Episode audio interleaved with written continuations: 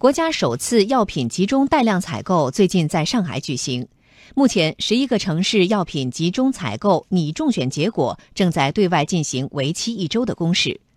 国家组织药品集中采购试点工作已经进入实施阶段。与试点城市二零一七年的同种药品最低采购价相比，本次集中采购的药品拟中选价平均降幅超过一半。来听央广记者刘慧民的报道。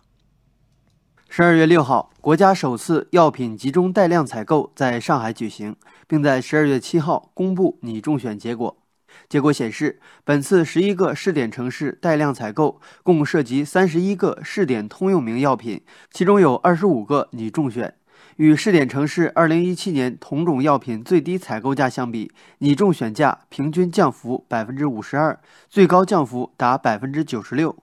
以商品名为利普妥的阿托伐他汀钙片为例，现在网上药店售价为每盒五十九元，患者按基本用药量计算，每月需要花费二百三十六元。如果带量采购后，价格能够下降四成，每月可以省去约九十五元。我家里人他们也是有高血压嘛，也是每个月要去拿药，呃，一个月一百多两百不算很高，但是觉得肯定越少越好了。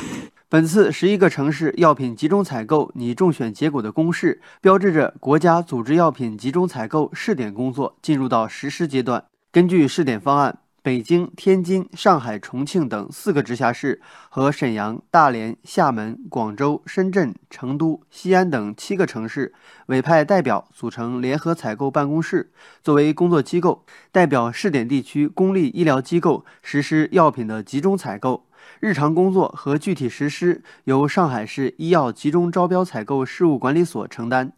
据了解，十一个试点城市累计用药金额约占全国公立医疗机构的四分之一。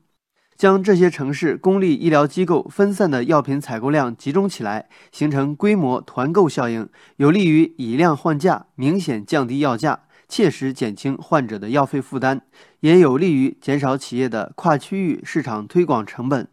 武汉大学全球健康研究中心主任毛宗福：中央一直是文件在鼓励啊，就是要呃跨区域联合采购，因为大家知道，作为采购来讲，买东西团购来讲，量越大价越低，价越低，我们医保就是省钱，老百姓是得实惠。国家组织药品统一采购，对供应商设置了较高的门槛，投标的药品必须是原研药和通过了药品监管部门质量和疗效一致性评价的仿制药。以确保疗效。本次二十五个拟中选的药品中，通过一致性评价的仿制药二十二个，占百分之八十八；原研药三个，占百分之十二。仿制药替代效应显现。药品集中采购拟中选结果公示期将截止到十二月十四号。公示期结束后，联合采购办公室将会确定并发布中选结果。